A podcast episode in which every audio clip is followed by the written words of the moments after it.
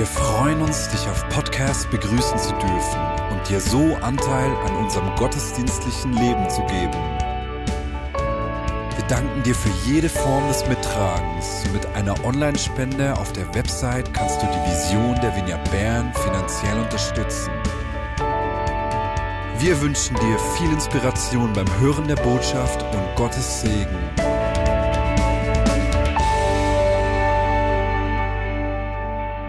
Guten Abend auch von meiner Seite.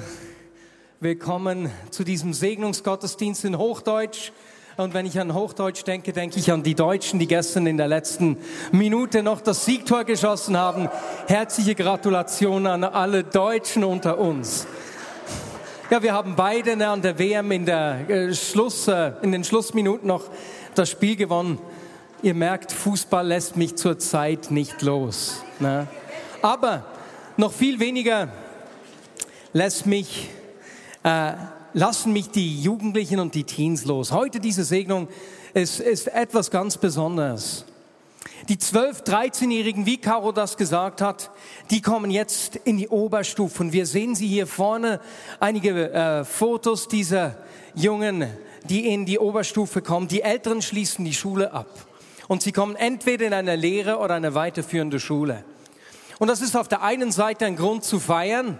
Deswegen ist es schön, euch heute zu feiern. Und gleichzeitig ist es für die Teens, die Jugendlichen, als auch für ihre Eltern ein richtig wichtiger Schritt. Und in solchen wichtigen Schritten, Übergängen, von denen äh, Christa und Deborah letzte Woche gesprochen haben, das ist gut, dass man nicht alleine drin steht, sondern dass man wissen kann, hey, das sind Menschen, die mittragen, die mitbeten, die sich mit investieren. Und deswegen segnen wir sie heute zusammen als Gemeinde. Und ich werde diese Predigt, wie Kau gesagt hat, zusammen mit Nati Zink halten. Nati ist unser Jugendleiter seit einem Jahr, leitet Teens und Jugend. Und wir haben eine Geschichte gelesen miteinander und werden eine Geschichte mit euch zusammen anschauen, in der das ganze Volk Israel in einer solchen Zeit äh, des Übergangs ist. Und in dieser Geschichte, die Geschichte von Samuel, die wir miteinander anschauen werden, beruft Gott einen jungen Mann, der, der, der Katalysator einer Veränderung, einer Zeit der Erneuerung wird. Und in dieser Geschichte spielen vier Figuren, ich sage nicht Personen, weil es eigentlich fünf Personen sind, vier Figuren eine zentrale Rolle und die wollen wir miteinander anschauen. Denn diese vier Figuren helfen uns, Gottes Wirken über Generationen hinweg zu verstehen. Und diese vier Figuren, die wir uns anschauen, sind auf der einen Seite die Brüder Hophni und Pinhas, zweitens Hannah, die Mutter von Samuel, drittens der junge Samuel und zu guter Letzt Eli, der alternde Priester.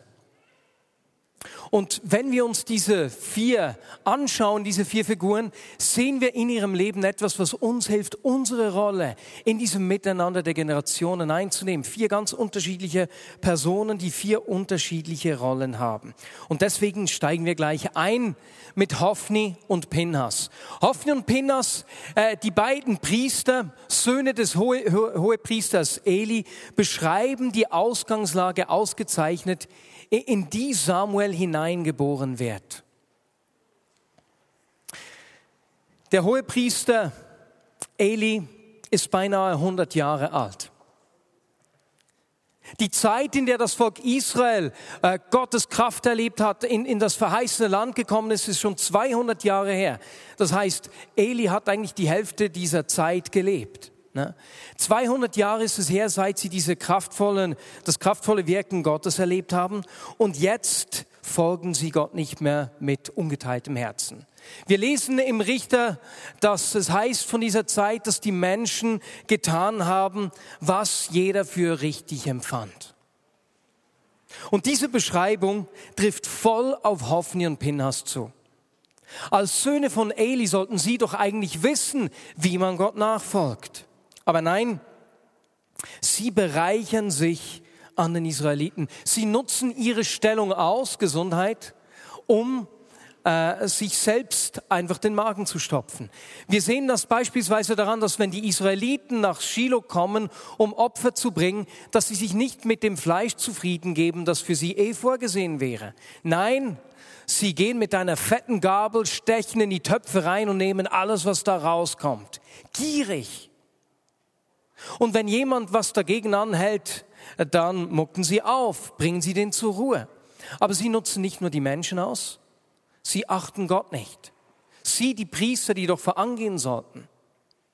Denn es hat eigentlich eine klare Ordnung, die Mose ihnen gegeben hat, wie man ein Opfer an Gott darbringen sollte. Die besten Stücke gehören Gott, die sollten zuerst verbrannt werden. Aber die Priester Hophni und Pinhas waren so gierig, dass sie ihr Fleisch bei den Menschen geholt haben, bevor der Teil, der Gott gehört, überhaupt dargebracht worden war. Und nicht nur das, beim Eingang des Heiligtums haben sie sogar mit den Frauen geschlafen, die dort Dienst getan haben. Sie tun, was ihnen gefällt. Und deswegen werden Hophni und Pinhas als niederträchtige Männer beschrieben, die Gott nicht kennen. Ausgerechnet die Söhne des Hohepriesters. Anstatt die Menschen mit Gott zu versöhnen, haben sie selbst keine Achtung vor ihm. Wie kann es sein, dass sie Gott nicht achten, dass sie das nicht wissen. Ihr Vater ist doch der hohe Priester. Und als hohe Priester, Eli, der uns als gottesfürchtiger Mann vorgestellt wird, weiß er genau, was seine Aufgabe als Vater ist. Er kennt die Anweisungen von Mose, die wir miteinander lesen im 5. Mose 4, Verse 9 und 10. Dort hat Mose ihnen nämlich gesagt, seht zu, dass ihr nie vergesst, was ihr mit eigenen Augen gesehen habt. Haltet die Erinnerung daran euer Leben lang lebendig und erzählt es euren Kindern und Enkeln weiter. Denkt an den Tag, als ihr am Berg Horeb vor dem Herrn, eurem Gott, gestanden habt. Der Herr hatte zu mir gesagt, rufe das ganze Volk zusammen. Sie sollen hören, was ich ihnen zu sagen habe und sollen lernen, mich und meine Weisungen ernst zu nehmen, die ganze Zeit, die sie in ihrem Land leben. Sie sollen auch ihre Kinder dazu anhalten. Wer hat die Aufgabe, seinen Kindern Gott nahe zu bringen? Hier in diesem Text. Es sind die Eltern.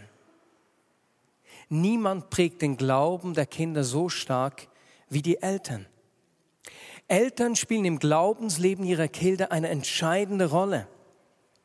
Wir haben uns bereits letztes Jahr diese äh, diese Studie angeschaut, die äh, Mark Holman in seinem Buch Den Glauben zu Hause leben zitiert hat.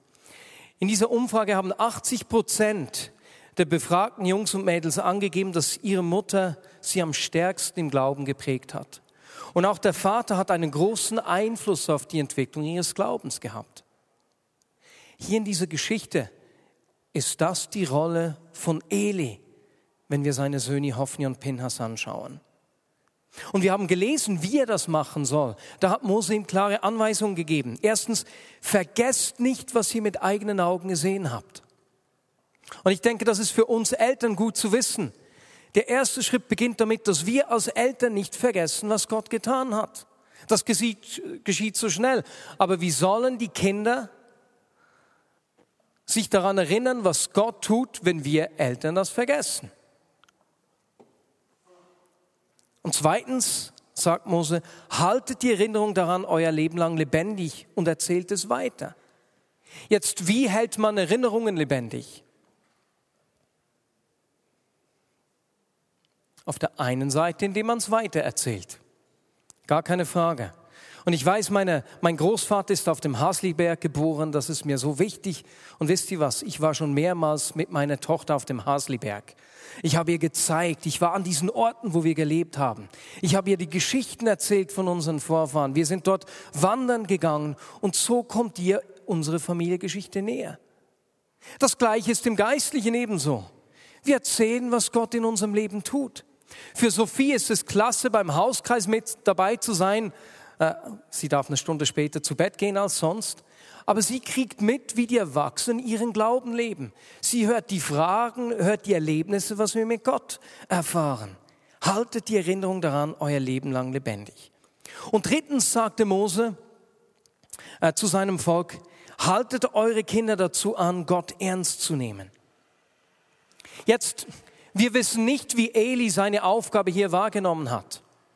Da er uns als gottesfürchtiger Mann vorgestellt wird, hat er ganz bestimmt das Wirken Gottes nicht vergessen. Bestimmt hat er darüber gesprochen. Aber was wir sicher wissen, ist, dass Hophni und Pinhas nicht auf ihren Vater hören wollten, als er sie korrigiert hat. Und von Eli lesen wir, dass seine Söhne ihm wichtiger waren als Gott. Als sie nicht reagiert haben, hat er das einfach stehen gelassen. Er lässt ihr Fehlverhalten durch und deswegen führen seine Söhne das Volk nicht zu Gott. Die umliegenden Völker erstarken und eine große Hoffnungslosigkeit kommt über das ganze Volk Israel. Und hier steigt Nati ein.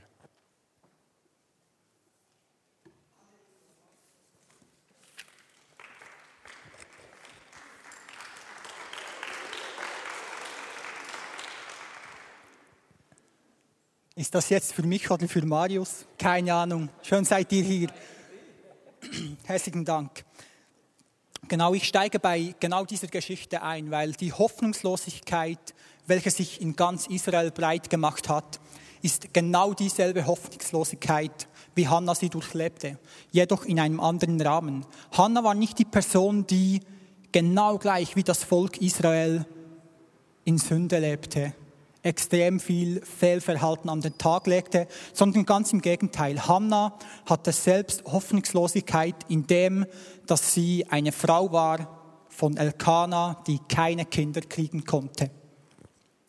Elkanah hatte bereits eine Frau, welche Kinder ähm, geboren hat, aber wir lesen wörtlich in der Bibel, dass Gott den Mutterleib von Hannah verschlossen hatte.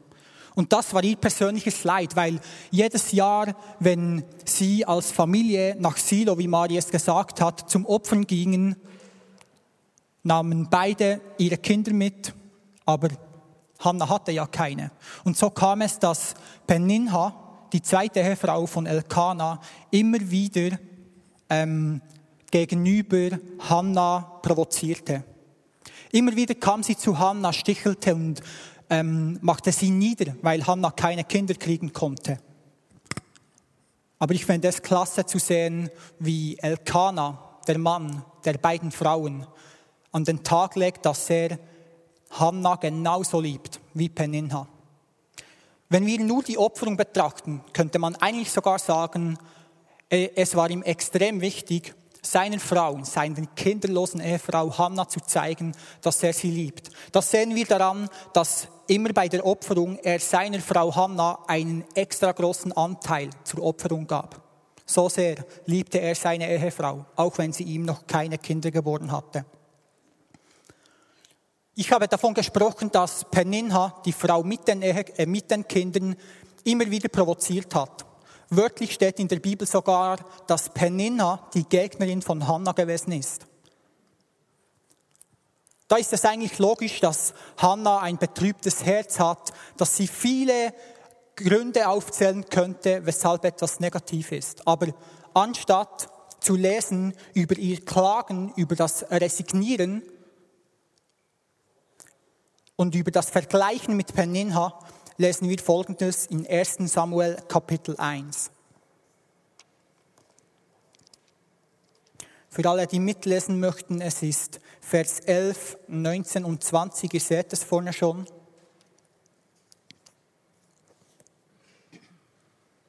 Dort steht, sie legte ein Gelübde ab. Allmächtiger Herr, wenn du mein Leiden siehst und an mich denkst und mich nicht vergisst und mir einen Sohn schenkst, dann will ich ihn dir, Herr, geben.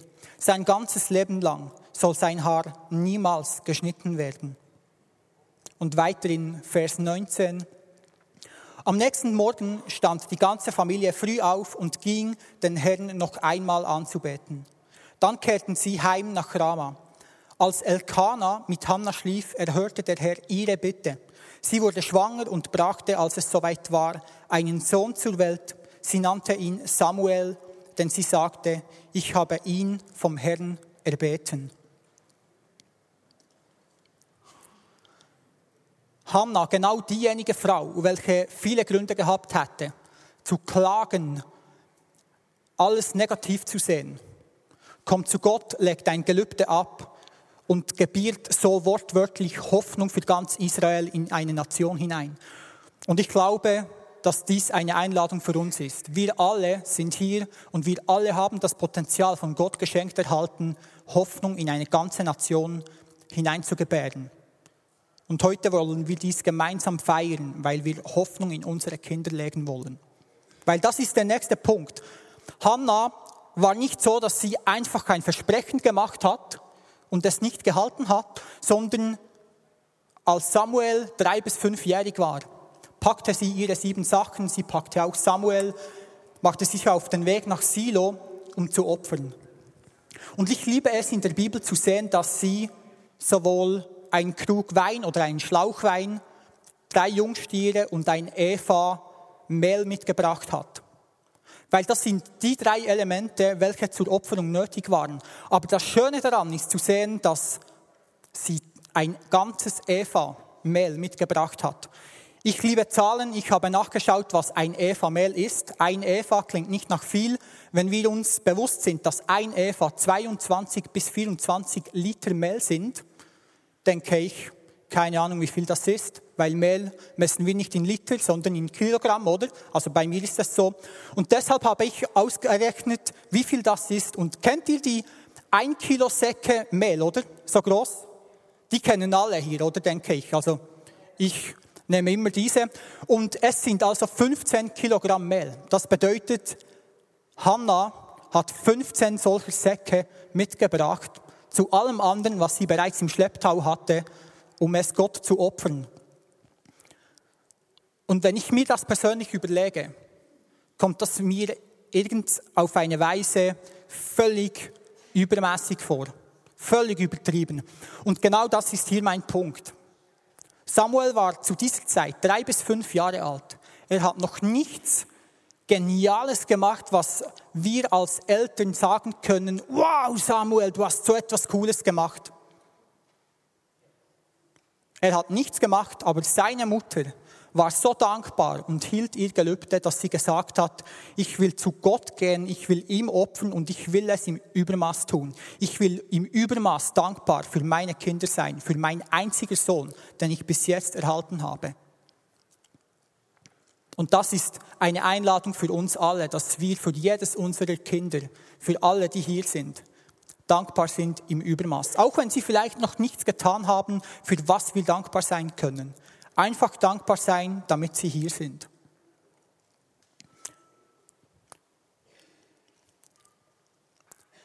Zudem geht es nicht nur darum, um Beziehungen zwischen Eltern und Kids, sondern es schließt alle ein. Es gibt das Sprichwort, dass es ein ganzes Dorf benötigt, um ein Kind zu erziehen. Und Reggie Joyner hat wunderbar gesagt, und ich lese das hier vor, ihr habt das auf der Folie, ob ein Jugendlicher dauerhaft in einer Glaubensgemeinschaft bleibt, hängt nachweislich damit zusammen, wie viele Erwachsene ihn geistlich prägen.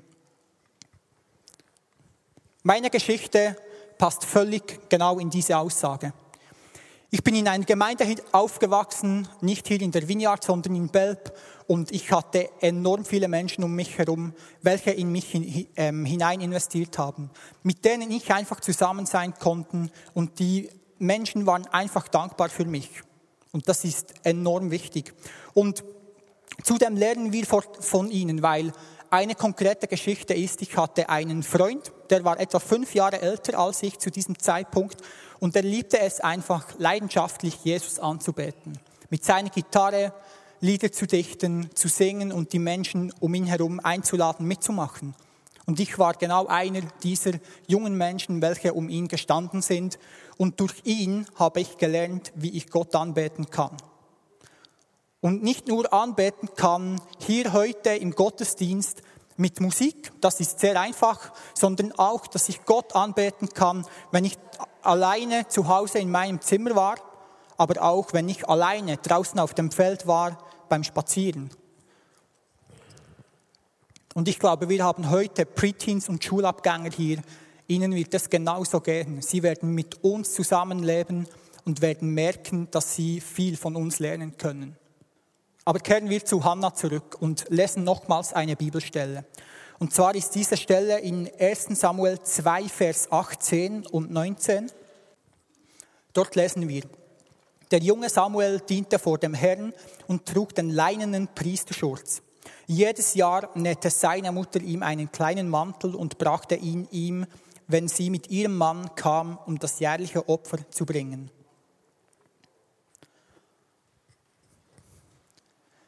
Bereits mit drei bis fünf Jahren wohnte ihr Sohn nicht mehr zu Hause.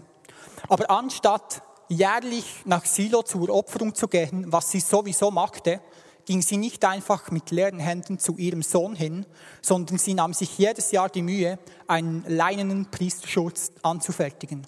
Daraus sehen wir, dass sie jedes Jahr finanzielle Möglichkeiten in ihren Sohn investierte, indem dass sie das Material für den leinenen Schutz kaufte und auf der anderen Seite investierte sie viel Zeit, um mit den Materialien zu nähen und so der Priesterschutz zu machen, zu erstellen, welche sie dann Samuel mitbrachte. Und wir alle haben Menschen in unserem Umfeld. Wir haben Menschen hier in der Gemeinde, wir haben Menschen zu Hause, vielleicht an unserem Arbeitsplatz sogar. Und überall finden wir auch Kinder. Und ich glaube, dass genau dies auch eine Einladung ist an uns. Und ich nehme es immer zu Herzen und sage, hey, ich will immer wieder finanzielle Möglichkeiten und ich will immer wieder Zeit mit jungen Menschen investieren. Vielleicht sind das meine eigenen Kinder. Vielleicht sind das aber auch Kinder von der Gemeinde und vielleicht sind es Kinder einfach von Freunden an dem Ort, an dem ich wohne. Und es braucht uns alle, um junge Menschen in gute Bahnen zu lenken. Und darum überlege dir kurz, wo es junge Menschen in deinem Umfeld hat, welche von deiner Unterstützung profitieren können.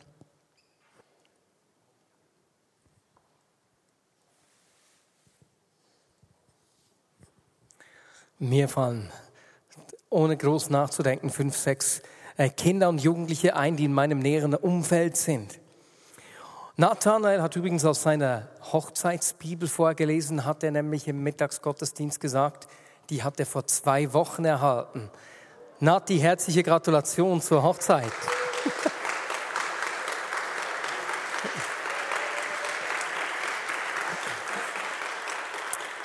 Das mit den Kindern kommt auch noch.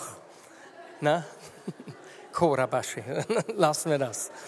Nathanael hat vorgelesen, dass Samuel zwischen drei und fünf Jahren alt war, als er zu Eli gekommen ist, dort ins Heiligtum in Silo. Stell dir das vor, er war ein Kind. Und wir haben gelesen, dass er schon den leineren Priesterschutz getragen hat. Das heißt, er hat als Priester mitgearbeitet. Und wenn ich mir das durch den Kopf gehen lasse, dann würde ich sagen, hey, Moment, es gibt genügend Gründe, Gott, weswegen Samuel der falsche Mann ist den solltest du nicht brauchen. Erstens ist er zu jung. Denn normalerweise hat ein Priester seinen Dienst mit 25 Jahren begonnen. Zweitens, er ist nicht mal ein Levit. Priester mussten eigentlich Leviten sein, aber der Samuel, er stammt von Ephraim ab. Gott, irgendwie geht das nicht auf. Aber trotzdem hat Gott ihn gebraucht. Und deswegen an, an euch, liebe Preteens, liebe Schulabgänger, Gott hat einen einzigartigen Plan mit dir. Und wenn du denkst, du bist zu jung, wenn du denkst, man kann alle anderen brauchen, nur mich nicht, dann denk an diesen Samuel, denn Gott hat genauso mit dir einen einzigartigen Plan. Und die, der Text sagt uns zwei Dinge aus über Samuel, die für dich wichtig sein können. Wir lesen den ersten, die erste Aussage im 1. Samuel 3, Vers 1 bis 4. Dort heißt es, in der Zwischenzeit diente der junge Samuel dem Herrn, indem er Eli half. Wir halten hier mal an. Wie hat Samuel Gott gedient?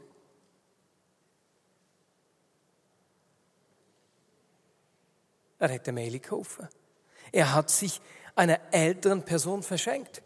Er hat mit angepackt und hat Eli gedient.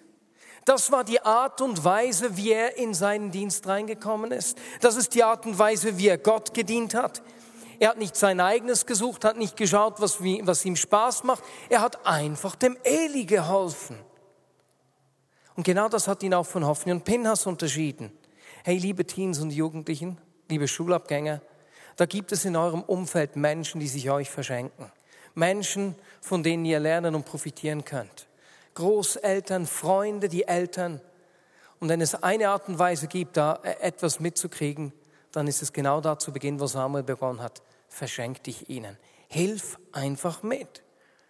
Und wir sehen noch etwas Zweites, das Samuel von Hophni und Pinhas unterscheidet.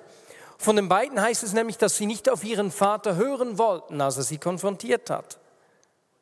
Ganz anders ist es hier bei Samuel. Er sucht den Rat von Eli. Er stellt nicht auf Durchzug. Das sehen wir nämlich, wenn wir weiterlesen. Damals waren Botschaften vom Herrn selten und Visionen kamen nicht häufig vor. Eines Nachts hatte sich der inzwischen fast blinde Eli gerade an seinem Platz schlafen gelegt. Die Lampe Gottes war noch nicht erloschen und Samuel schlief im Heiligtum des Herrn, wo die Lade Gottes stand. Plötzlich rief der Herr, Samuel, hier bin ich, antwortete Samuel. Und an wen hat er sich gewandt? Bei wem hat er Rat gesucht? Bei Eli.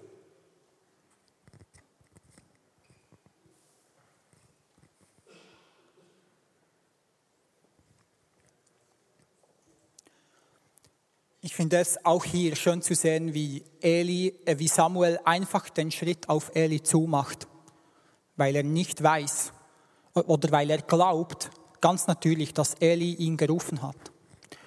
Und genau diese Situation, von der lesen wir nicht einfach nur einmal, sondern sie wiederholt sich dreimal. Und wir lesen es jetzt in der Bibel, wie die dritte Situation ausgegangen ist.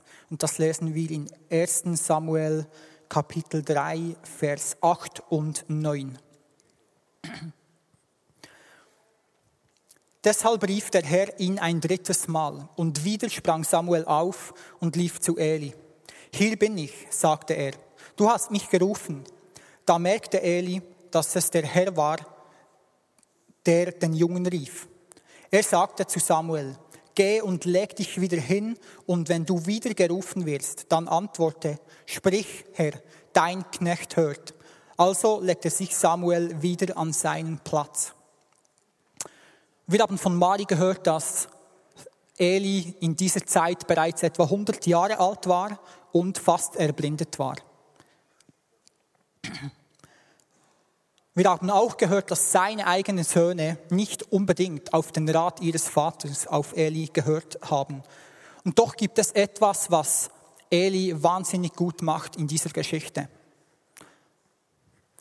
Der junge, unerfahrene Samuel kommt zu Eli und kommt mit einem völlig natürlichen ähm, Idee zu ihm, nämlich dass, dass Eli den Samuel gerufen hat. Und Eli benötigt drei Anläufe, bis er schließlich merkt, hey wow, wahrscheinlich ist es Gott, der hier zu Samuel spricht. Und das Coole daran ist, Eli ist als hoher Priester eingesetzt. Er weiß, dass Gott sprechen kann. Er weiß, wie man lernen kann, das Sprechen von Gott zu hören. Und genau dies lehrte er nun Samuel an seinen Nachfolger. Er lehrte Samuel und gab ihm einen klaren Auftrag, was Samuel tun soll, wenn genau diese Situation noch einmal eintrifft. Stell dir mal vor, du bist in genau diese Situation, in welcher Eli gewesen ist. Du hast junge Menschen um dich herum, welche zu dir kommen, welche dir Fragen stellen, und du willst unbedingt das Beste geben. Du willst ihnen die bestmöglichen Antworten geben. Du willst dich in die Lage stellen, sie weiterzubringen in ihrem Leben. Und genau das wollen wir tun. Vielleicht sind wir manchmal sogar in der Situation, wo wir nicht mal genau wissen, ja, äh, was habe ich dann wirklich zu geben? Es geht uns ab und zu mal so, oder?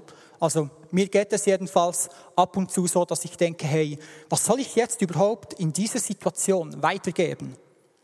Aber genau dort lade ich dich ein und auch mich immer wieder zu überlegen, hey, was können wir unseren jungen Menschen weitergeben? Was können wir unseren jungen Menschen in unserem Umfeld weitergeben?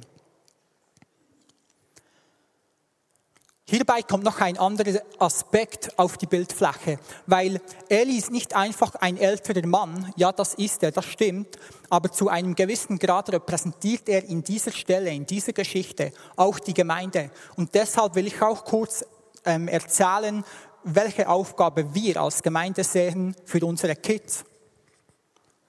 Wir haben gesehen, dass Eli das an Samuel weitergeben will, was er hat in Bezug auf das Hören von Gottes Stimme. Wenn wir also von der Vineyard Bern Vorschulkinderprogramm haben, Wingkids GD haben, Adler oder auch wir bei den Teens, wir wollen unbedingt immer wieder unseren jungen Leuten lernen, wie das sie ähm, auf, sich auf geistigen Wegen be bewegen können, wie sie lernen können, Gottes Stimme zu hören wie sie lernen können, dasjenige, was sie in der Bibel lesen, in ihrem Leben wirklich umsetzen können. Das ist uns sehr wichtig. Und diesen Teil wollen wir unbedingt dazu beitragen. Wieder ein anderer Punkt ist, dass wir bei Lebensübergängen segnen. Ein Teil machen wir heute, etwas anderes für die Eltern bieten wir auch an. Wir nennen das Kleingruppe nach Maß, wo es zwei sind, sind es, glaube ich. Es sind, glaube ich, zwei Kleingruppen nach Maß welche wir spezifisch für Eltern in Bezug auf Kids anbieten.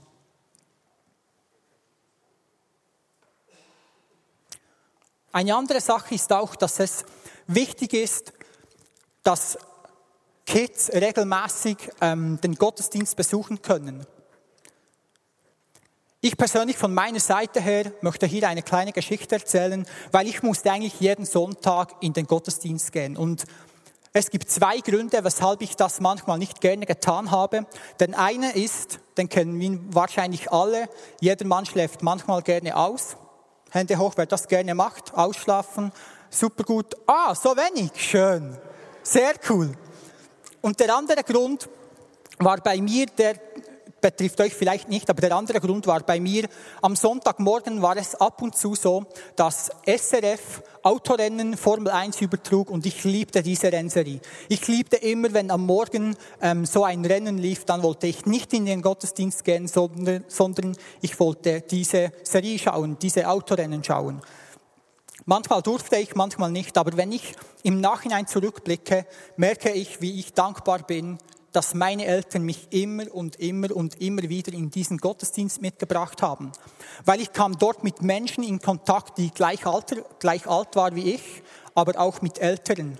Und das Interessante ist, wenn ich zurückschaue, merke ich, dass ich mit vielen von diesen Menschen immer noch Kontakt habe und immer noch einander gegenseitig aufbauen, ermutigen, aber auch korrigieren und ich bin jetzt in einer anderen Gemeinde. Und zweitens sind das teilweise 15 bis 20 Jahre her, wo ich mit diesen Menschen unterwegs gewesen bin. Und deshalb, es ist so entscheidend, dass wir regelmäßig Beziehung mit anderen Menschen haben. Wir kommen eigentlich zum Schluss dieser Predigt und zu einer Zusammenfassung. Zum einen können wir sagen, dass wir gesehen haben, dass es sowohl Eltern als auch andere Erwachsene, genauso aber auch die Gemeinde benötigt, ähm, damit alle an einem Strang ziehen. Weil es ist doch offensichtlich, dass wenn wir alle gemeinsam an einem Strang ziehen, dass dies viel mehr Kraft hat, als wenn nur ihr als Eltern dies macht oder nur wir als Gemeinde oder nur du als Großvater oder Großmutter. Es benötigt uns alle.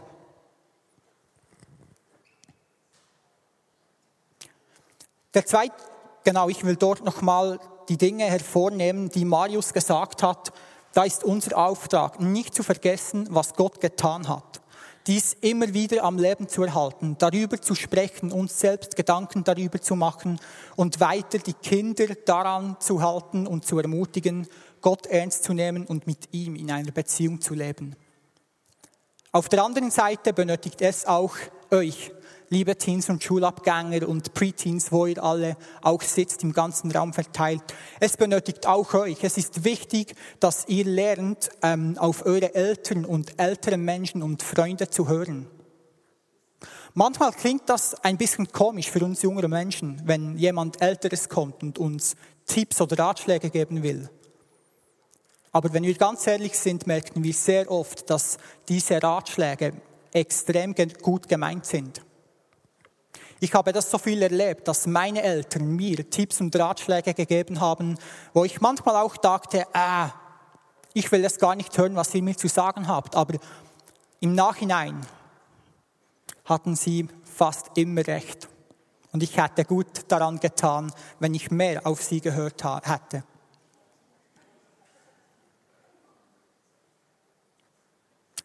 Und der letzte Punkt in der Zusammenfassung, verschenke dich Menschen, welche in dich hinein investiere. Das ist auch sehr wichtig für uns jungen Menschen. Genau, jetzt wollen wir gemeinsam beten und ich lade euch alle ein, steht doch auf dazu.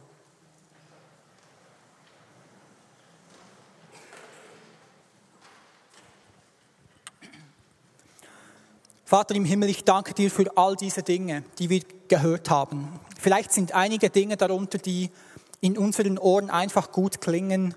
Und ich bete, dass du unser Herz bewegst und bei der Umsetzung hilfst. Ich bete dich, Heiliger Geist, komm du immer wieder mit deiner Kraft und zeige uns den Weg, wie wir als Eltern, ältere Menschen, jüngere Menschen, Familie, Gott, der Götti, wer auch immer, in junge Menschen investieren können.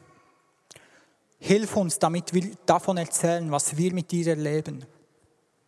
Hilf auch uns jüngeren Menschen, damit wir auf den Rat älterer Menschen hören. Hilf uns, dies wertzuschätzen, wenn unsere Eltern uns Tipps geben. Und ich danke dir, dass du jedem Einzelnen immer wieder offenbarst, was sein Teil dabei ist, was mein Teil dabei ist. Wir wollen uns, wir wollen ausgezeichnet darin sein, im generationenübergreifenden Miteinander leben, weil wir einander gegenseitig wertschätzen. Im Namen Jesu. Amen. Genau. Wir kommen zum Segnungsteil und Garo hat bereits angekündigt, dass wir zwei Segnungsteile haben und deshalb für den ersten der Preteens lade ich bereits Pio und Susan Sopelsa ein, nach vorne zu kommen, um die Segnung der Preteens durchzuführen.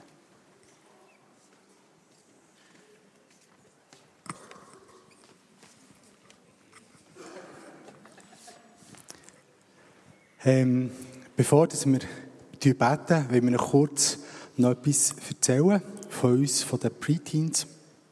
Das ist ähm, wir starten auch beim Jänner und es geht so bis Mitte, Ende Mai. Das ist der erste Ausgang für Kids am Freitagabend. Wir treffen uns ähm, Zeitung im Kirchgemeindehaus. Und wir erleben unglaublich viel. Aber das Mal, wir machen jetzt, das ist das siebte Mal, dass wir das zusammen, das Preteens geleitet haben. Und da habe ich vor dem ersten Mal habe ich Gott gefragt und gesagt, Herr, willst du mir etwas sagen, was für die Kinder ist, was wir, äh, also wir schauen dort so Lebensthemen anschauen miteinander und, und äh, versuchen zu prägen und diesen Kindern etwas mit auf den Weg zu geben.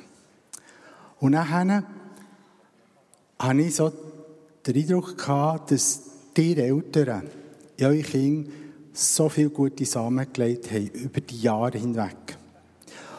Und nachher ist ihm so Sinn gekommen, wenn wir Rasen säen, dann tut man ja auch Samen, also zuerst den Boden schön vorbereiten und dann tut man Samen aussäen.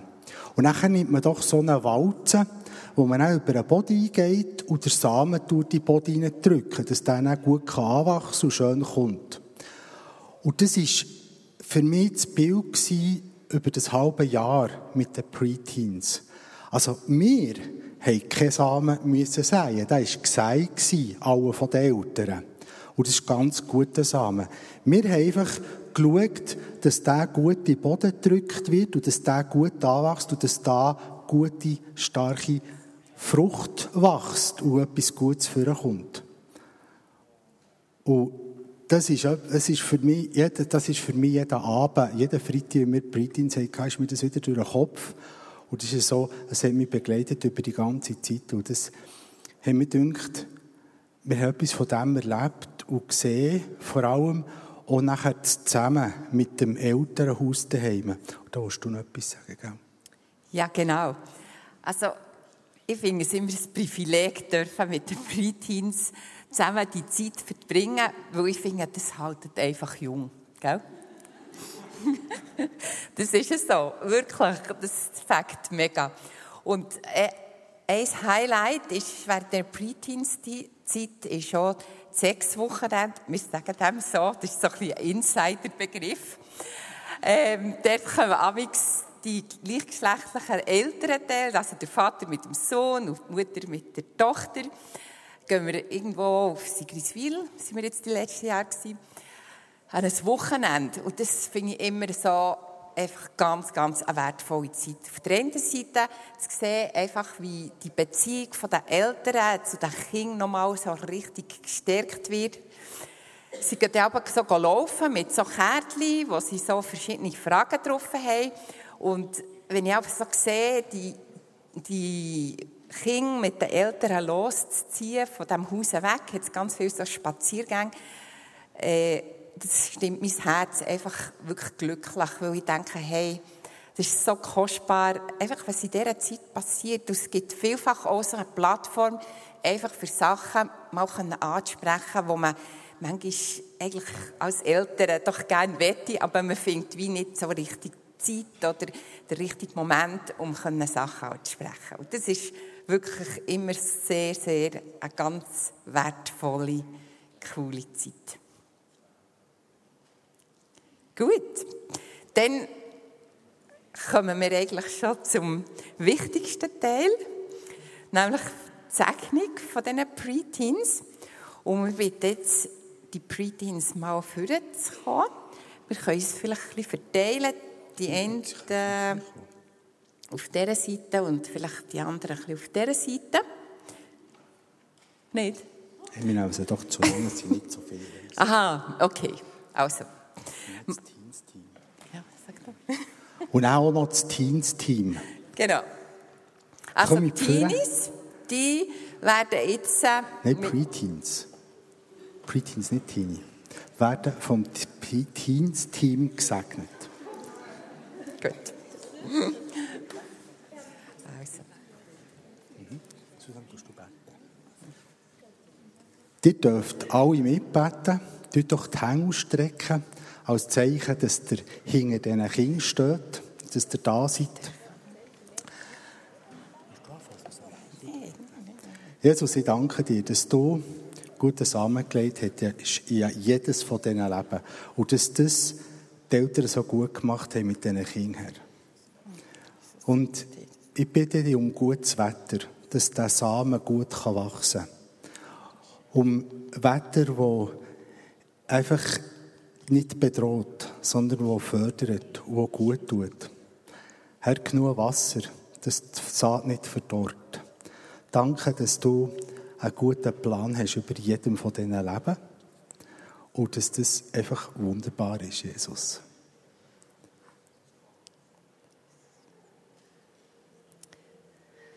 Danke, Jesus, dass du wirklich auf sich kommst mit deinem Heiligen Geist. Wir setzen das frei über euch, über euer Leben.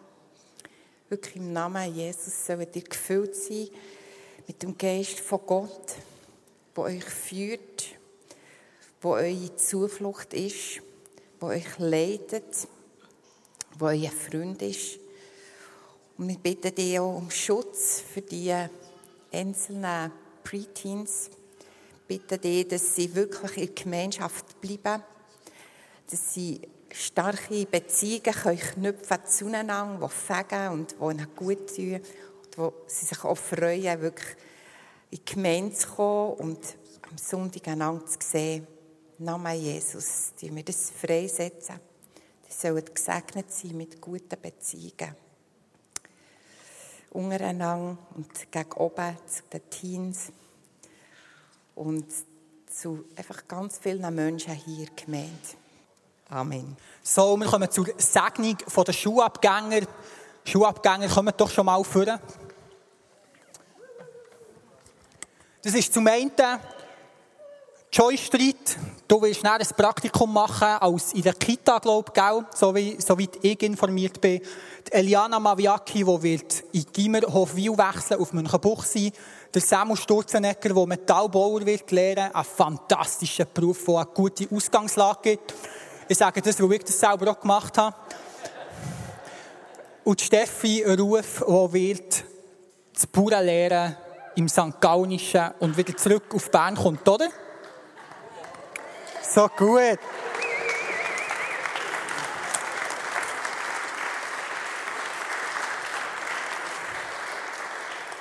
Hey, wir machen es jetzt sehr gleich eigentlich, wie wir es bei den, bei den Preteens gemacht haben. Darum, tut euch noch mal schnell ein mehr verteilen, könnt gut noch übergehen, dass wir wirklich viel Platz haben hier. Und wenn du da bist vor Familie, Vater, Mutter, Götti, Gott, Grossi, Grossvater, wer auch immer, du darfst vorkommen, jetzt aufstehen und helfen mitsegnen. Einfach leislich für sie beten. Und ich bin hier, Garo und Mari für Gott zu beten. Und dir als Gemeinde, hey, lasst uns doch schnell aufstehen für das, dass wir wieder ein bisschen Bewegung haben, dass wir wieder ein bisschen wach und parat für den Teil. So gut. Auf los geht's los. Ich werde einfach mit dem Mikrofon beten. Garo wird dann auch noch beten und den Schluss machen. Und betet einfach mit, segnet die jungen Menschen. Vater, ich danke dir vielmals, dürfen wir Schulabgänger haben. Ich danke dir, dürfen wir Menschen haben, die die neunte Klasse gemacht haben oder im Fall von Eliana die achte und dürfen sie Übergänge haben. Danke vielmals, dürfen sie in einen neuen Lebensabschnitt hineingehen und wir segnen sie alle zusammen einfach mit guten Freunden, dass sie an diesem Platz sind und einfach merken, dass du mit ihnen bist. Jesus, wir sprechen Offenbarung aus in dem, was sie tun, in dem, was sie lehren dass wenn mal härtere Zeiten kommen, dass du ihnen neue Augen gibst, dass sie dürfen sehen, ähm, wie ihr Weg gut kann weitergehen kann. Bis ihre Kraft, ich glaube, dass, dass du ihre Kraft bist. Und ich bete, Heilige Geist, dass du uns als Gemeinde, uns als einzelne Menschen immer wieder offenbarst, wie wir die jungen Menschen können ermutigen, unterstützen, was sie unsere Hilfe brauchen. Und wir wollen sehen, wie die Menschen noch Jahre später einfach mit dir unterwegs sind und ein gutes Leben führen, erfolgreich sein und mit dir Beziehung pflegen und in dieser Beziehung leben. Und Jesus, so wie Samuel in der Geschichte von einem angeschaut, zu einem Mann ist geworden, der ein ganzes Volk zu dir geführt hat. Ein Mann, der schon in jungem Alter mit Liebe und Leidenschaft für dich gelebt hat. Ein Mann, der in jungem Alter deine Stimme gehört hat und einfach sich ganz dir verschenkt hat. Jesus, bitte, dass du die gleiche Liebe zu dir einfach ins Leben von unseren Schulabgängern hineinlegst. Auch gerade von den Preteens, Jesus, dass sie mit dieser Liebe zu dir und dem Kennen von deiner Stimme aufwachsen. Und Jesus, wir segnen es einfach dort, wo sie hergehen. Wir segnen es mit guten Freunden, guten Chefs, guten Lehrern, Menschen, die sie einfach unterstützen und das Wertvolle in ihnen sehen und das führen Bitte dich für all die Situationen, wo sie bevorstehen, dass du ihnen den roten Teppich auslegst dass du ihnen einen Ort schenkst, wo sie wohl sind, wo sie glänzen und leuchten und dass du das einfach tust. Und ich danke dir, dass wir alle zusammen im Gebet hinter ihnen stehen dürfen. Denn wenn wir sie nicht kennen, sein Gebet wirken einfach Wunder und können wirklich im Himmel und auf der Welt etwas bewegen. Und so sage ich euch einfach mit all dem, was ihr vor euch habt, dass es euch gelingen möge, dass ihr wisst, wir stehen als Gemeinde hinter euch in unserem Gebet, beten wir für euch. Amen.